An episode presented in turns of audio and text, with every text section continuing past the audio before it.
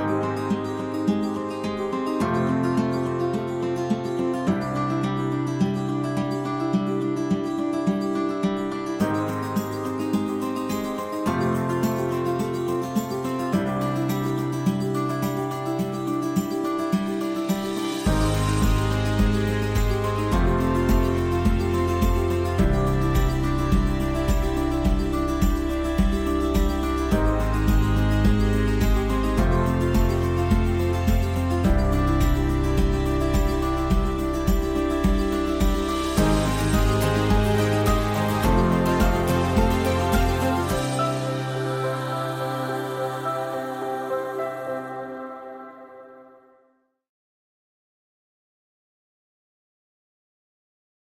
Abra sua Bíblia comigo.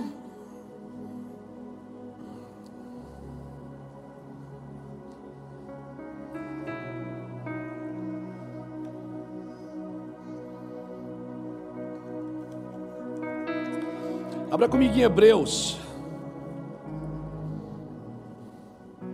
Hebreus capítulo 10. Eu estou em Hebreus há alguns dias, né? Ontem no café a gente falou de Hebreus capítulo 11. Os mergulhados aqui em Hebreus. Hebreus capítulo 10.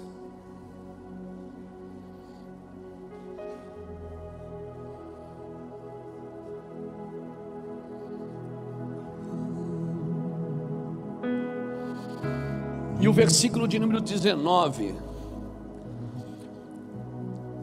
Eu não costumo olhar muito os cabeçários das, dos temas bíblicos, até porque esses temas foi colocado, né, por alguém que, a, que queria dar um norte para a leitura, mas eu não costumo me apegar muito aos temas.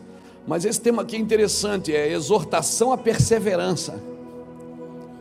E diz assim, versículo 19, diz assim: Portanto, irmãos, tendo ousadia para entrar no Santo dos Santos pelo sangue de Jesus, pelo novo e vivo caminho que ele nos consagrou pelo véu, isto é, pela sua carne, e tendo grande sacerdote sobre a casa de Deus, cheguemos-nos com um verdadeiro coração, em plena certeza de fé, tendo o coração purificado de má consciência e o corpo lavado com água limpa. Guardemos firme a confissão da nossa esperança pois fiel é aquele que fez a promessa. Consideremos-nos uns aos outros para nos estimularmos. Olha aqui o escritor de Hebreus está dizendo: a gente tem que se estimular um ao outro, a gente tem que botar gás um no outro, tem que empoderar um ao outro, é isso que ele está dizendo.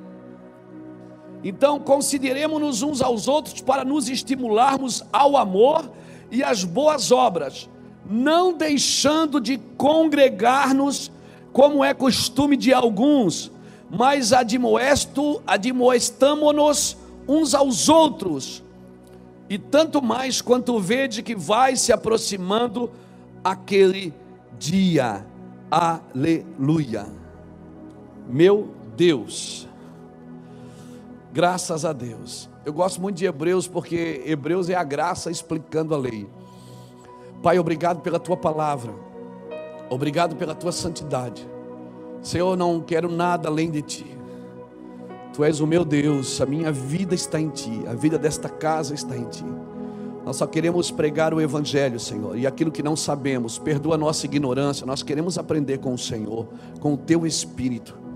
Acima de tudo, queremos o teu Espírito sobre nós, Pai. Vem com o teu fogo, vem com a tua glória. Vem com a tua presença. Louvado é o nome de Jesus.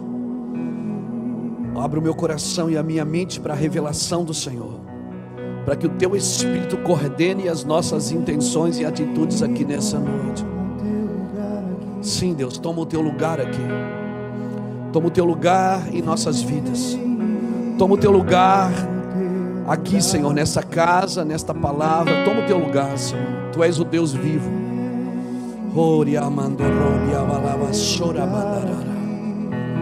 Oh Espírito Santo. Abre os corações que aqui estão, Senhor. Pessoas que nos acompanham sejam tocadas pelo teu amor, pela tua santidade, Senhor. Alinha com a tua virtude a nossa vida, Pai. Aleluia. Aleluia. Queridos, se tem uma coisa que tem enchido meu coração nesses dias, é buscar esse entendimento entre ser um pregador e ser uma voz. Eu não quero ser só um pregador que vai falar na sua mente ou trazer algumas ideias, alguns conceitos teológicos. Eu quero ser alguém que seja uma voz. E eu sei que qual é a diferença, pastor, para você? Porque uma voz só fala quando é preciso. Por isso eu não preciso me firmar como um pregador. Eu não procuro mensagens na Bíblia para pregar para você no domingo. Eu não estou catando cavaco para tentar pregar uma mensagem para você no domingo, para manter você sentado na minha frente todas as semanas, ou para manter você ligado como meu seguidor na internet. Não, esse não é o nosso coração. O nosso coração é se tornar uma voz ter uma palavra de norte para uma geração. E uma voz é diferente de, um prega, de uma pregação, porque a voz ela só fala quando ela é precisa, quando ela é necessária. Tem horas que ela precisa ficar quieta, tem horas que ela precisa se acomodar. Você não fala quando os outros querem ouvir, você fala quando Deus quer falar. É uma coisa difícil de entender, porque a gente que prega todo dia, que está sempre gravando um, um, culto, um curso. Né? Essa semana eu gravei mais duas aulas para o Mevan Academy. Logo, logo vamos ter mais aulas no Evan Legacy. Então a gente está gravando, vamos ter os cursos aqui presenciais, os ministérios não param. O jovem me chama direto para vir pregar. E, e, os adolescentes falam, pastor, vem pregar o Ney dos casais, pastor, vem dar uma palavra para os casais. Então eu, eu assim, pregar para mim é muito fácil, porque eu tenho milhares de esboços na minha casa desde 1996 que eu comecei a escrever coisas em cadernos. Eles estão guardados comigo. Então eu posso pegar um todo dia e trazer para você. Mas a ideia não é essa. A ideia é ser uma voz que fale na sua casa, que fale no seu coração. E para ser uma voz, às vezes, não é o, não é o que dizer, mas é o por que dizer o que, que nós vamos dizer hoje? Então é muito comum a gente ir na Bíblia buscar uma mensagem para pregar o Evangelho, mas essa não é, não é a minha vontade. Não é a minha vontade. Tem pessoas que mandam e-mails aqui para nossa casa. Eu não dou conta mais de mexer em telefone, não dou conta mais de ver rede social. É muita coisa. Se não tivesse o Mica, se não tivesse o Israel, se não tivesse a Geice, o Cris, tem quatro pessoas me auxiliando direto redes sociais, marcando agendas, eu não dou conta. Às vezes tem pessoas que me mandam convites e eu não respondo, que eu não dou conta.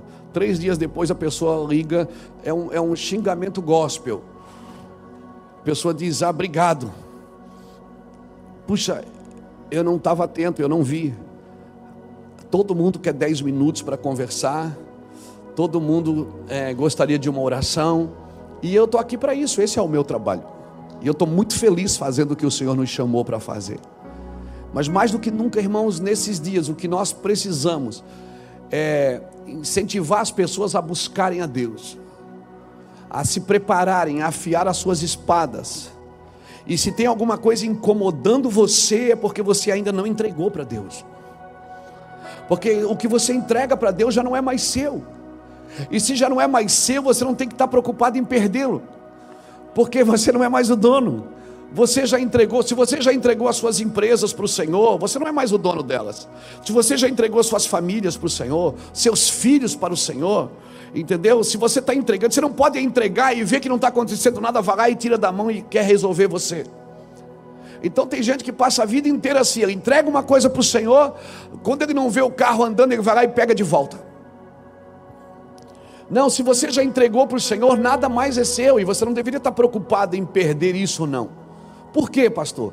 Porque, irmãos, Se tem alguma coisa perturbando você, é porque você ainda não entregou para o Senhor. Se você entrega seu ministério para o Senhor, você não arromba portas, as portas vão abrir. Você não vai precisar arrombar as portas, todas as bênçãos virão sobre ti e te alcançarão. Uma pessoa que passa com a marreta na mão o dia inteiro tentando derrubar uma porta para entrar, para depois justificar um testemunho e dizer foi Deus que fez, não foi Deus quem fez. A maioria das pessoas que dizem que foi Deus quem fez, não foi Deus quem fez. Foi a vontade de ter, foi a vontade de fazer, foi a vontade de entrar. Foi uma ansiedade. É um sofrimento por uma coisa que ainda não chegou. Fica tranquilo, irmão, vai acontecer. Amém. Eu nunca vi ninguém ser leal com Deus e Deus não ser leal com ele. Amém. Se você honra a fé, a fé te honra. Se você honra a Deus, Deus te honra. Então, querido, não tem como dar errado para uma pessoa que serve a Deus. Então eu não preciso fazer nada, eu que vou adiante de ti, quebrando as portas de bronze, despedaçando os ferrolhos de ferro, dar-te-ei tesouro das trevas. Você tem que aprender uma coisa: não existe guerra entre trevas e luz. Não existe guerra, porque onde chega a luz, as trevas são dissipadas. Não existe essa guerra. Até ali uma coisa interessante, me esqueci quem falou isso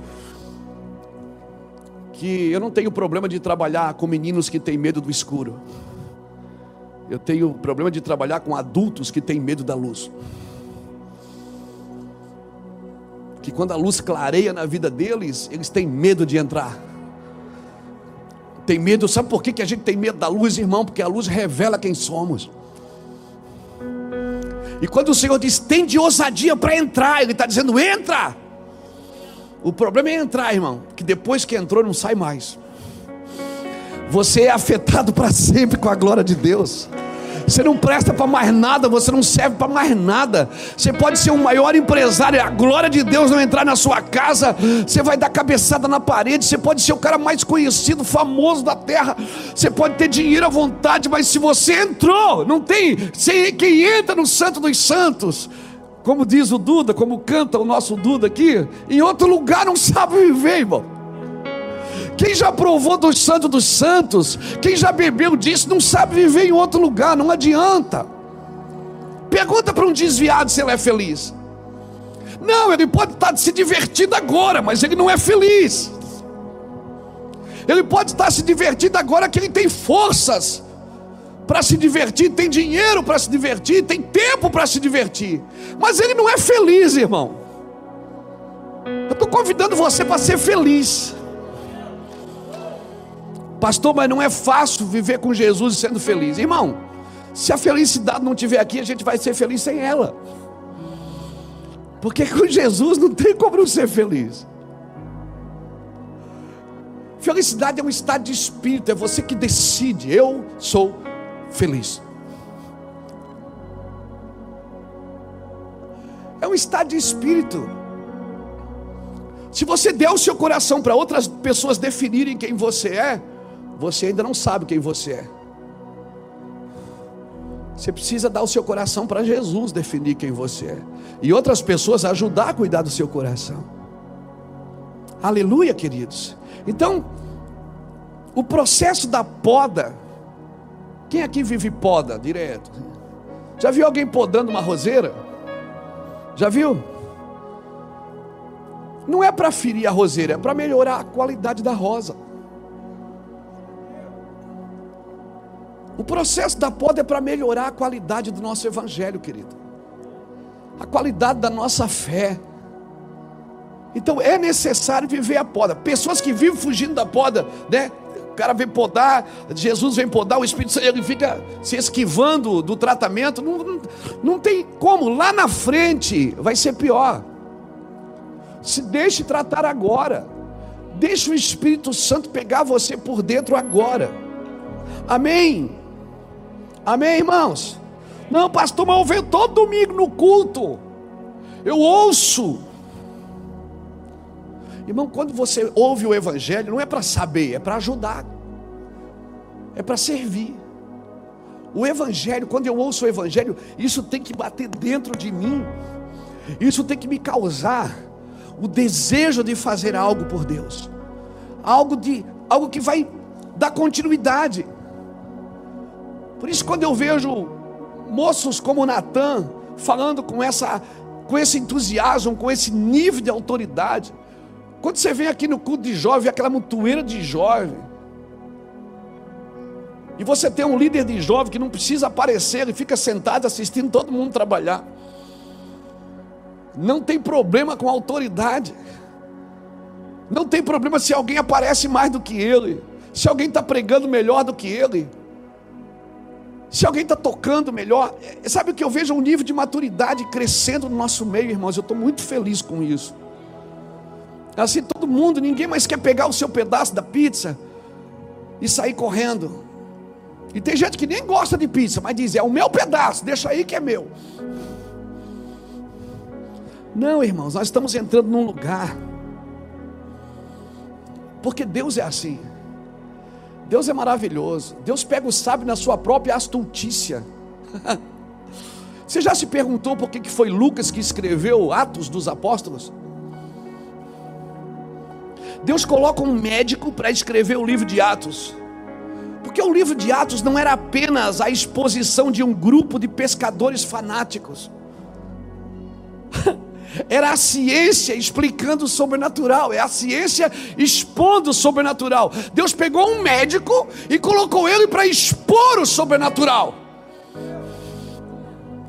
Deus pega um homem como Paulo, um cara inteligentíssimo, que aprendeu aos pés de Gamaliel, e põe ele para pregar para os leigos. Pega Pedro, que não lia nem escrevia, e bota ele para pregar para doutores da lei. Se Deus não tem juízo, irmão. Ele, ele é maravilhoso. Ele pega o sábio na sua própria astutícia. Ele pega o cara que estava preso, o carcereiro que cuidava do prisioneiro e ele leva Paulo para a prisão para salvar um carcereiro. Se você não anda no cenário de Deus, na agenda de Deus, você não vai entender o que eu estou dizendo. Você vai achar que Deus está sempre perseguindo você. A impressão que você tem é que Deus não atenta para as suas necessidades. Se Deus tivesse dito para José: José, eu vou te levar para o Egito. José, teus irmãos vão te dar um pau, vão quebrar dois dedos seu, depois eles vão vender você como escravo. E você vai para a casa de Potifar.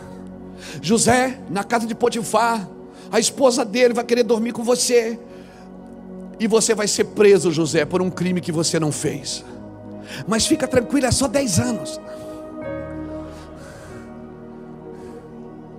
E você não vai. E você, como é nobre, você não vai colocar a culpa nela. Para guardar aquele lar. E você vai preso, mas é só 10 anos, fica tranquilo. Depois é, eu vou tirar você de lá e você vai ser governador do Egito, aleluia! José ia dizer o quê? Sangue de Jesus tem poder, eu não vou não. É por isso que Jesus não conta para você o que ele vai fazer. Ele abre uma porta e você entra. Ele abre outra, você entra. Ele abre outra, você entra. Ele vai mostrando em detalhes, virando uma página de cada vez, para você não desistir de nada do que ele vai fazer na sua vida. Ei, esta leve e momentânea tribulação não está para se comparar com o eterno peso de glória. Ah, meu Deus, eu vou voar aqui. Esta leve e momentânea tribulação não está para se comparar com o eterno peso de glória. Você acha que Deus vai contar tudo? Eu só sei de uma coisa: o fim é glorioso. E se não está glorioso é porque não chegou no fim ainda. O fim disso é glorioso. O fim vai ser glorioso. O fim é maravilhoso. Então, mantenha sempre duas palavras no seu coração: seja leve e seja doce. Não dá trabalho para os outros, irmão. Seja leve. Se alguém precisar carregar você, vai ser leve. E seja doce. E que as palavras que saiam da sua boca sejam leves e doces, porque você pode um dia precisar engolir todas elas de volta. Pegou? Que as palavras que saiam da sua boca sejam leves e doces, porque Deus vai fazer você viver tudo que você deseja aos outros. É, pastor, vai. Porque à medida que você mede, você é medido. Agostinho fala uma coisa interessante. Ele dizia assim: se um homem mau fizer mal para você, perdoa-o logo, para que não haja dois homens maus na terra, que haja só um. Então, querido, não pense que as palavras que você libera, elas não vão voltar, elas vão voltar para você. Toda palavra que você libera, você vai ter que dar conta dela. E como é que você dá conta dela? Com a sua vida. Então aquilo que você deseja para os outros, isso vai bater na sua porta. Você vai ser provado por toda a sentença que você libera. Deus vai fazer você viver por todas as sentenças que você libera. Então seja leve e doce, meu irmão. Seja leve e doce, estimulando uns aos outros encorajando as pessoas sem coragem, trazendo uma simetria, trazendo equilíbrio para as pessoas que andam desequilibradas. Esse texto, exortação à perseverança. Primeira coisa que eu aprendo aqui, ousadia para entrar, que não depende mais de Deus. O está consumado de Jesus na cruz abriu uma lacuna para mim, eu posso entrar, o véu foi rasgado. Eu preciso ter ousadia. Agora, não é só ousadia para entrar, porque para entrar, eu tenho que ter ousadia para viver isso. E eu, tenho, eu vou viver isso. Eu não vou viver isso de domingo a domingo, de culto a culto. Eu vou viver isso diariamente. Essa palavra vai bater na minha porta, meu irmão. Vai bater na minha porta. Então a primeira coisa, anota aí. Se você trouxe uma caneta, anota no bloquinho de nota aí do celular. Bota no modo avião, né, querido? Primeira coisa que eu aprendo aqui nesse texto, de Hebreus 10, 19 a 25. Primeiro, tendo ousadia para entrar. Com, segundo, um verdadeiro coração. Irmãos puros de coração verão a Deus. E como é que eu purifico o meu coração, pastor? Liberando as, as amarguras, liberando as dores congeladas dentro dele, os ressentimentos, abrindo mão. Irmão, a gente precisa aprender a viver como cristão curado. Amém? Soltando as pessoas que estão presas em nós. Verdadeiro coração, eu já falei disso. Essa água aqui está limpa, mas você não sabe se ela está pura. Eu sei, porque eu estou provando. Então eu posso vir aqui mostrar uma coisa para você e dizer: olha, está puro, está vendo? Você sabe que está limpo, mas nem tudo que está limpo está puro. Por isso, você não tem o poder de julgar ninguém, porque só quem prova desse coração é Deus. Deus não, as pessoas não conhecem o coração uma das outras. Às vezes, na força da expressão, a gente diz: Eu conheço teu coração. Não, não conhece. O próprio Deus diz que nem você deve seguir seu coração, porque ele é enganoso. Se você, nem você pode seguir teu coração, como é que você quer dar o teu coração para o outro seguirem?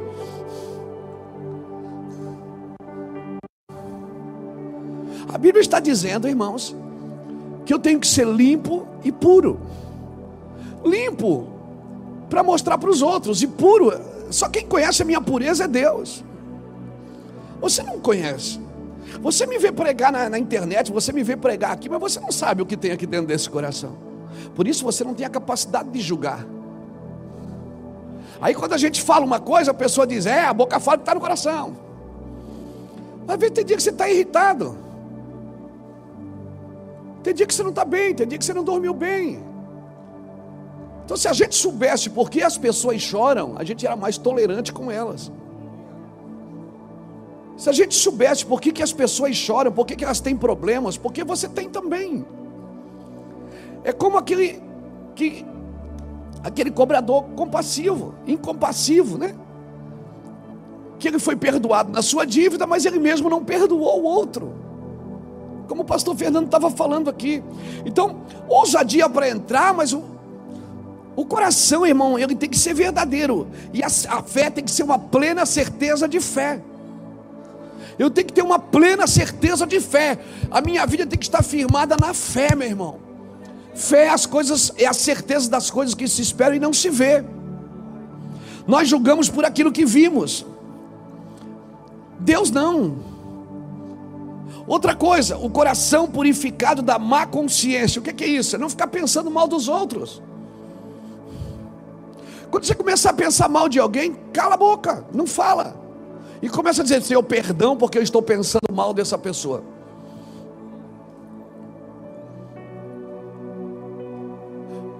Então, o coração purificado da má consciência e o corpo lavado com água limpa, guardar firme a confissão da nossa esperança, estimulando uns aos outros em amor e boas obras.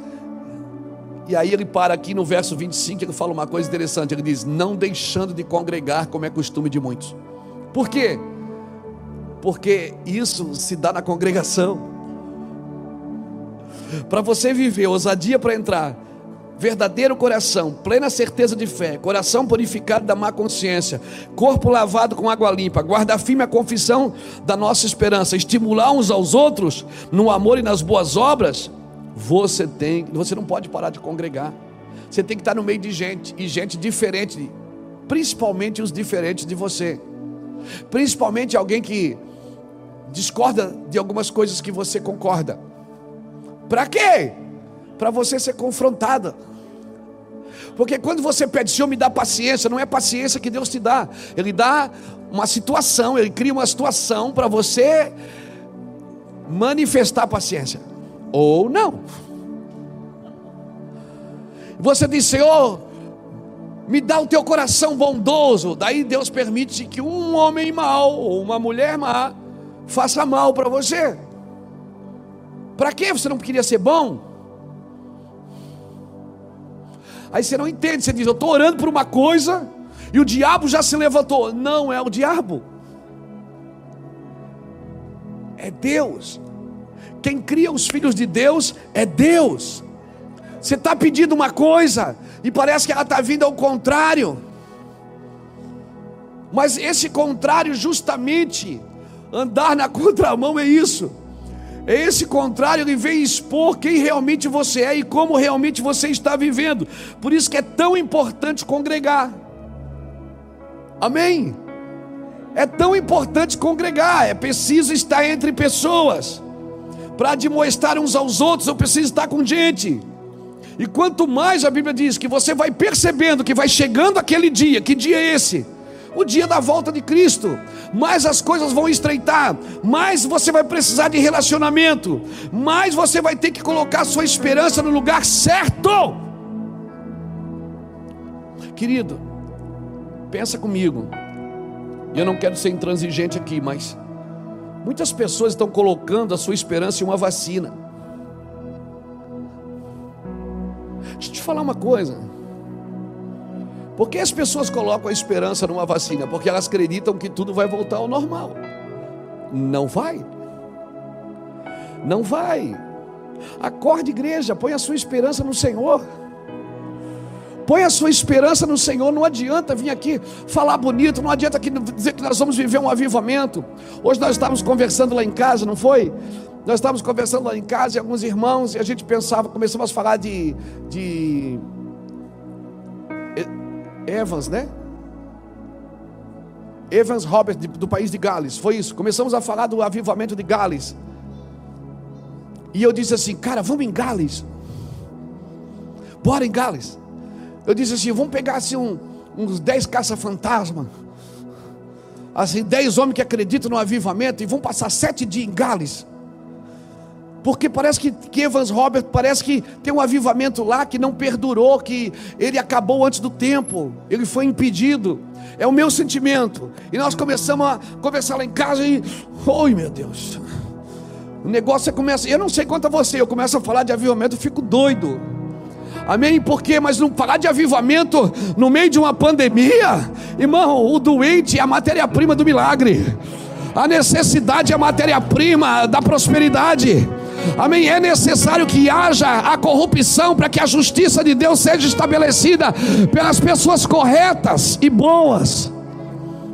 É necessário. Quem quer ir a Gales? Bora, vamos embora, Davi. Vamos, vamos em Gales. Vamos lá para em Gales, passar sete dias. Vou pegar o dinheiro dos colchões e vou vender. Não, não, tô brincando. Tô brincando. Tô brincando.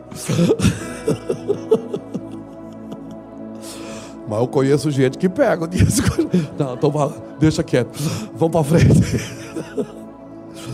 E eu fiquei pirando lá em casa. Eu já fiz um planejamento para ir a Gales. Eu não sei quando, mas já está lá escrito: Senhor, eu quero ir a Gales. Eu quero ficar sete dias em jejum e oração lá e dizendo: Eu quero isso. Eu quero aquilo que não perdurou, eu quero aquilo que não continuou, eu quero pegar isso, eu quero levar isso para o Brasil. Eu quero, eu quero, irmão, eu sou doido, eu sou um. Eu, eu, eu, eu quero. Eu quero. Eu não sei quando vai ser, mas já está escrito lá na minha agenda. Senhor, Gales, nós queremos ir lá orar, onde Jonah, onde Evans Robert orava. Nós já tivemos, eu tive lugares que Spurgeon pregava, eu tive lugares que é, é que é, John Wesley, tivemos na casa de John Wesley lá em Londres, tive lugares eh, lá em Martha Vineyards, onde Spurgeon pregava, tive no, no, tabernáculo em Londres, tive na rota do avivamento nos Estados Unidos, e eu, em cada lugar que eu ia só tem monumento hoje. Eu digo, Deus, nós queremos isso. Esses homens foram incendiados por um evangelho simples, um evangelho pé descalço. O evangelho sem ostentação, sem muito dinheiro, sem muita coisa, sem muita fama, mas eles entravam em quatro, cinco pessoas dentro de um quarto. Senhor, eles incendiavam uma nação. E nós queremos isso, Senhor. Nós buscamos isso, nós queremos isso. Irmãos, abra comigo 1 Timóteo. Você não tem planos assim de resgatar algumas coisas que ficou no caminho? Você não tem planos? Eu quero, irmãos, resgatar coisas que ficaram no caminho. Não para mim, não, mas para a igreja.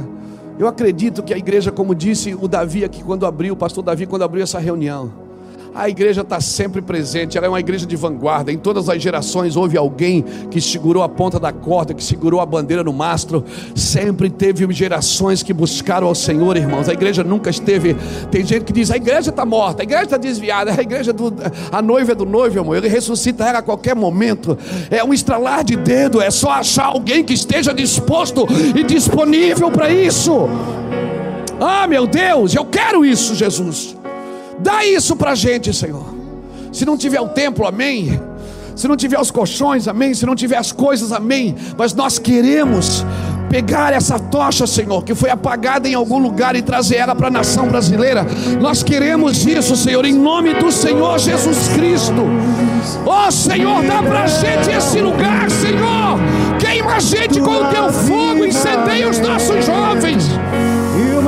Oh, meu Deus.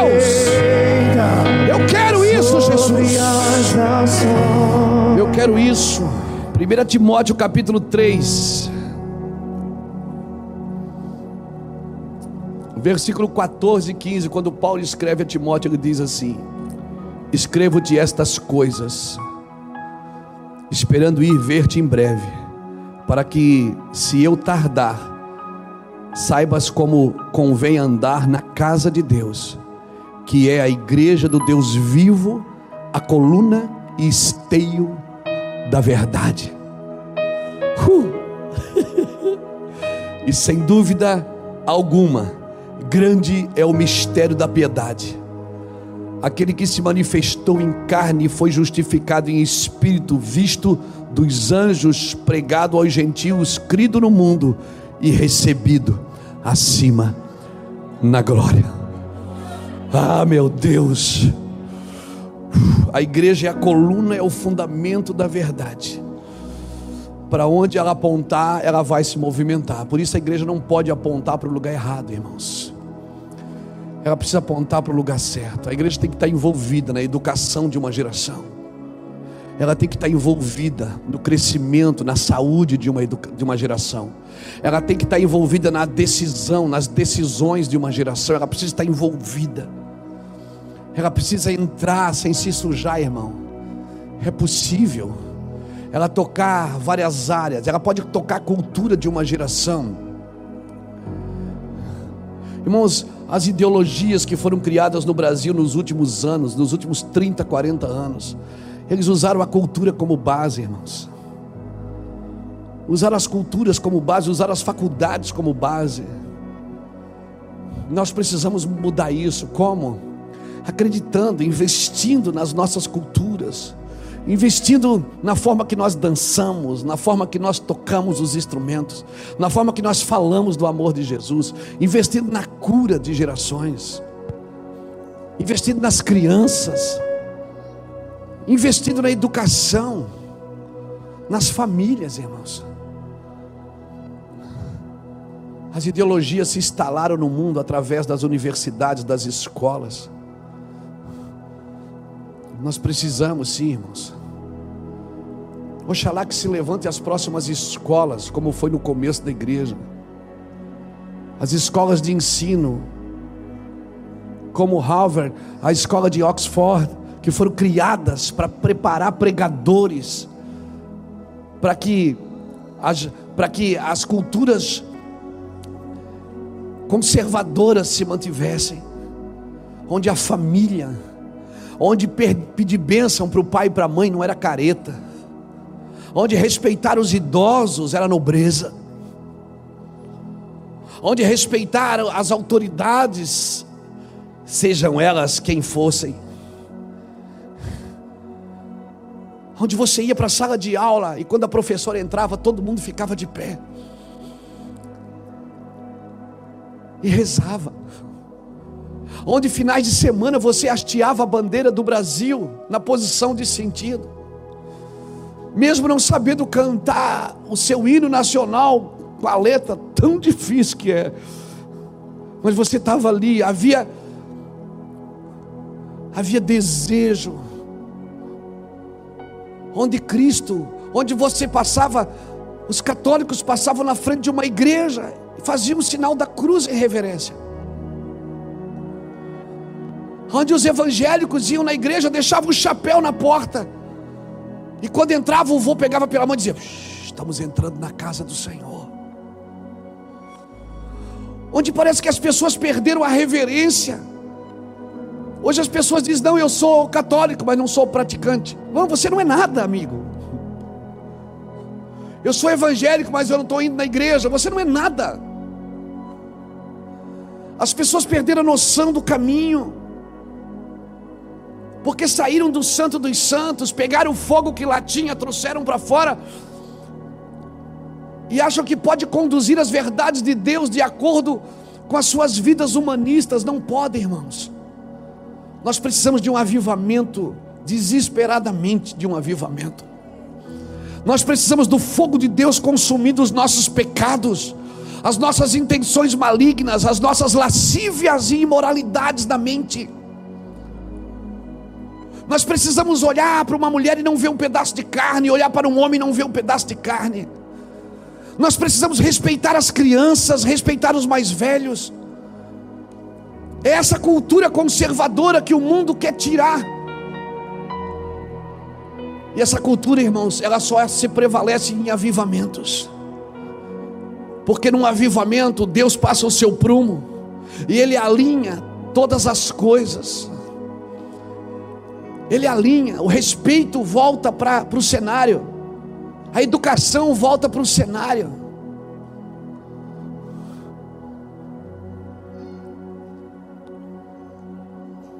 Nós precisamos desesperadamente de um avivamento.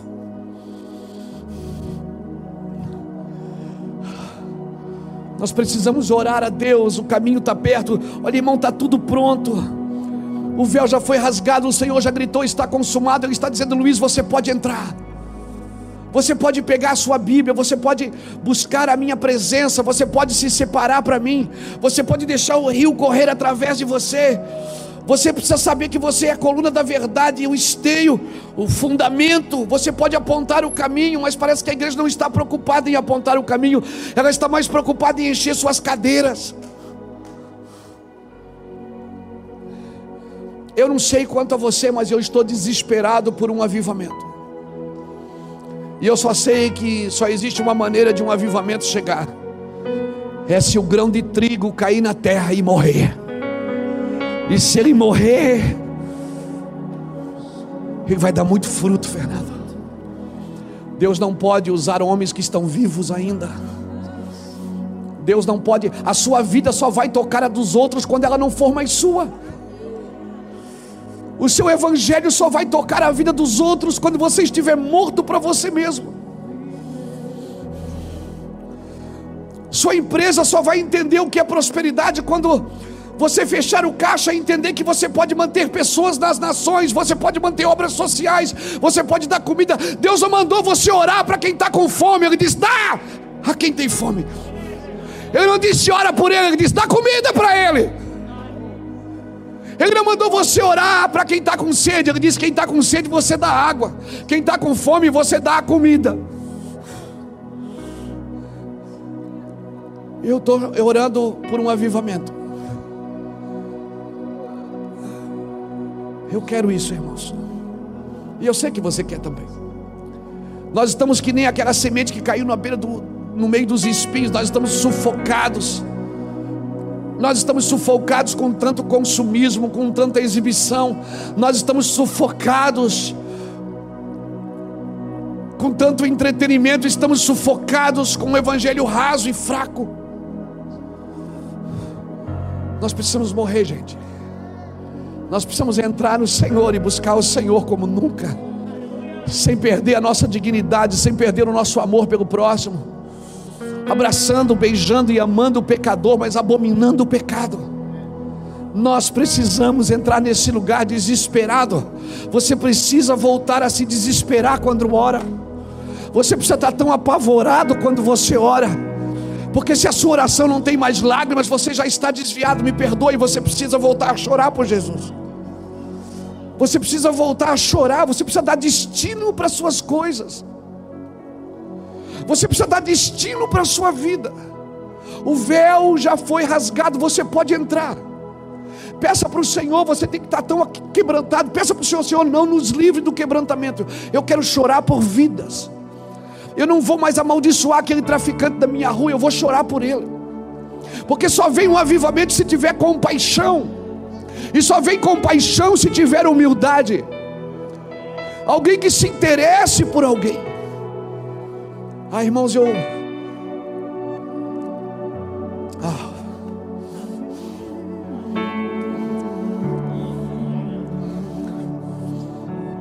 Eu não sei pregar mensagens motivacionais. Eu só sei pregar em cultos fúnebres. Em pessoas que estão dispostas a morrer e dizer: Eu quero, pastor. Eu quero, pastor. Eu quero entrar nesse lugar. É possível, irmãos, viver nesse lugar e continuar sendo feliz. É possível continuar.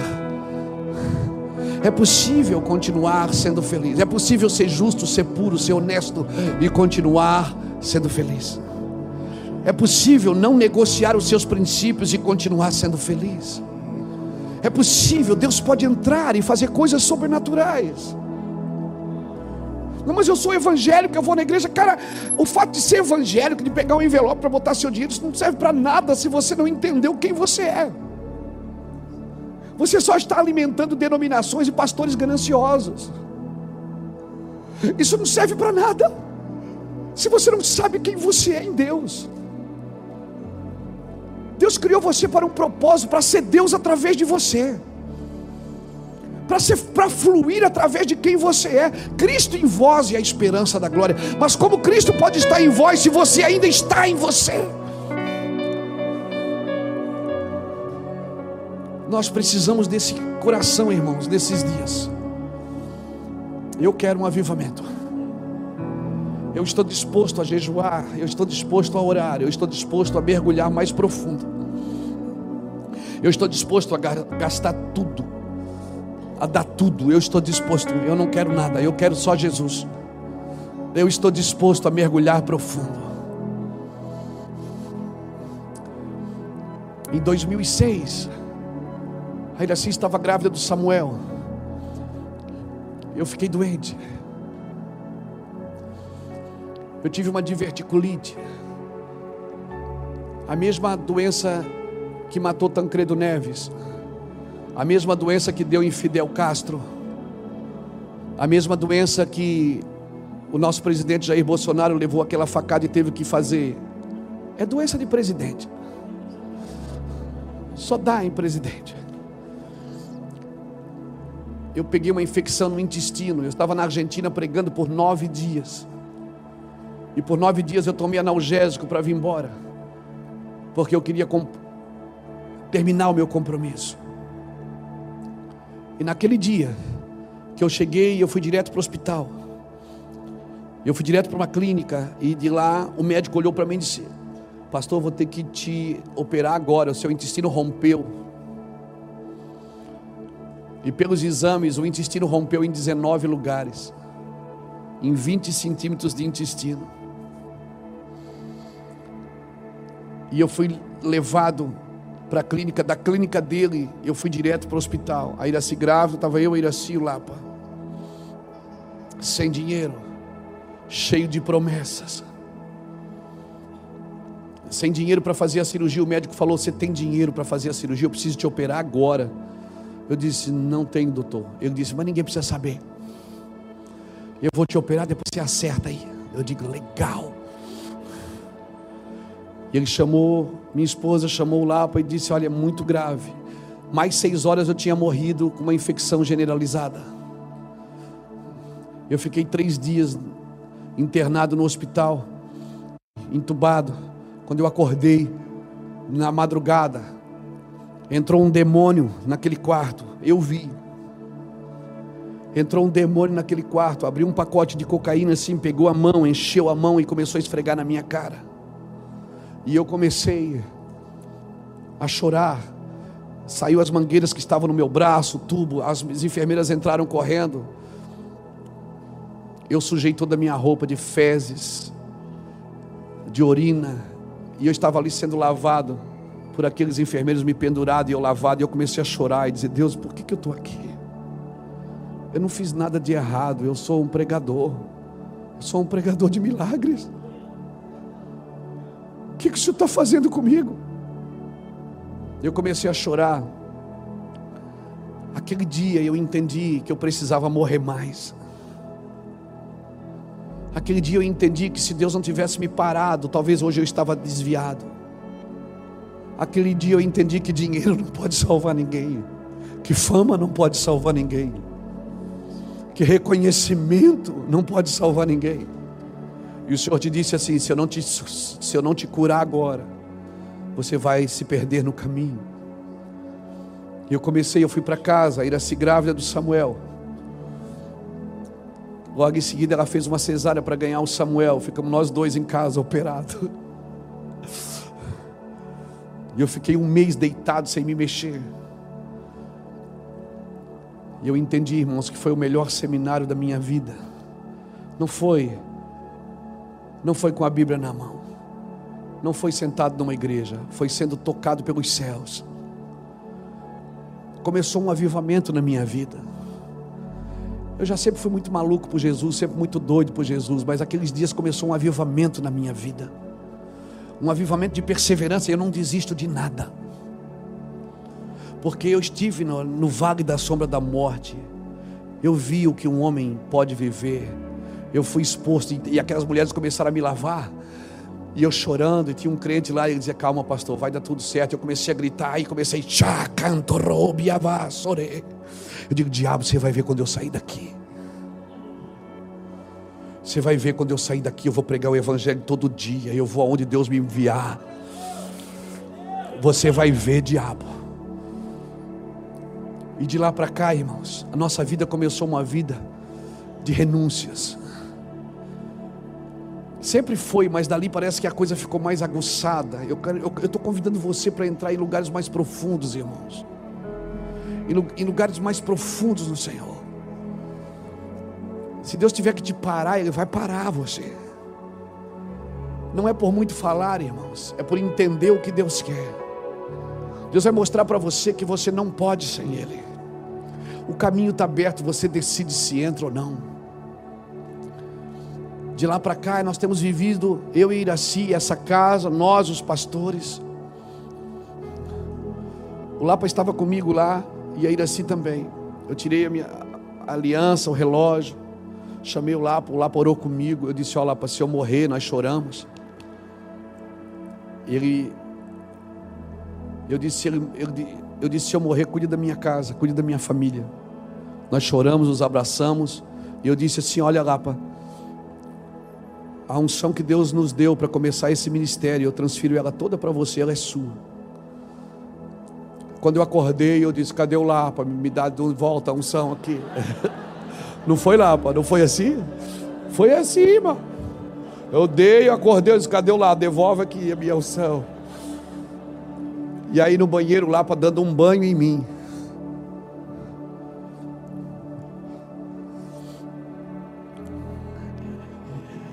Sentado no chão do banheiro, ele dando um banho em mim, ele disse: Luiz, eu nunca fui um cara de púlpito, eu nunca entendi qual era o meu chamado. Mas Deus falou para mim enquanto você estava sendo operado: que o meu chamado é te servir, é cuidar do teu coração, cuidar de você. Eu vou estar sempre aqui, mesmo não concordando com algumas coisas. É por isso que na nossa amizade, ela nasceu no banheiro, irmão. A nossa amizade, irmãos, ela não, ela não é, é inegociável. Como é bom você conhecer o seu lugar. E nós, de lá para cá, nós temos vivido, não só nós, mas toda, toda essa casa tem vivido situações muito difíceis para estar nesse lugar. Você vê na internet, você diz: que palavra, que unção. Você não sabe quanto custa isso. Você não sabe quantas renúncias, quantos meus filhos pagaram para estar aqui. Que eles tiveram que renunciar. Minhas filhas, meus filhos, nosso, nosso lar. Você não sabe como a gente vive, dizendo não todos os dias, tocando só naquilo que é permitido, procurando viver um evangelho sadio até que ele venha. Isso não tem preço, mas o valor é incalculável. Eu tenho legalidade para vir aqui na sua frente e falar o que eu estou falando. Eu não sou um produto virtual, irmãos. Eu não sou um produto da internet. Essa casa, ela ficou conhecida por causa do seu coração. E eu espero, que isso se mantenha até a volta de Jesus. Ela ficou conhecida por causa da sua generosidade, por causa da sua bagunça que tem tudo para dar errado, mas dá certo. Que a gente, eu mesmo, às vezes eu olho, chego aqui segunda-feira, entro na minha sala, põe a mão na cabeça e digo: Deus, falta isso, falta aquilo, falta aquele outro.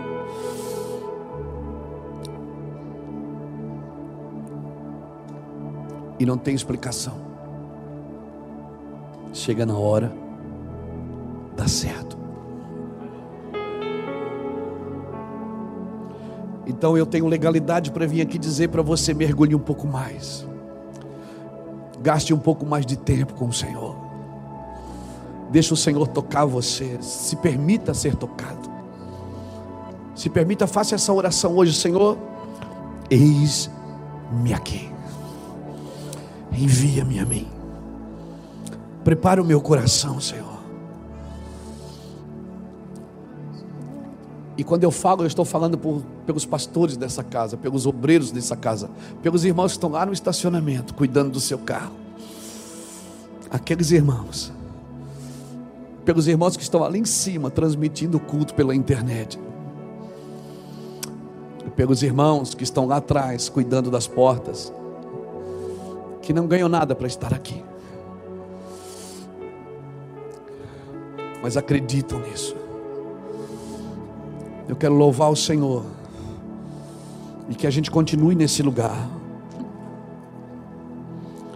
nesse lugar de lealdade com o Senhor, esse lugar de entendimento com o Senhor. É possível, irmãos, viver um avivamento. O véu foi rasgado. Entre pelo novo e vivo caminho. É possível, irmãos. Toque alguém que está do seu lado e diga: é possível. Diga para ele assim: que a árvore, diga que a árvore, mesmo cortada, ao cheiro das águas, ela brota de novo. Ela brota de novo, irmãos.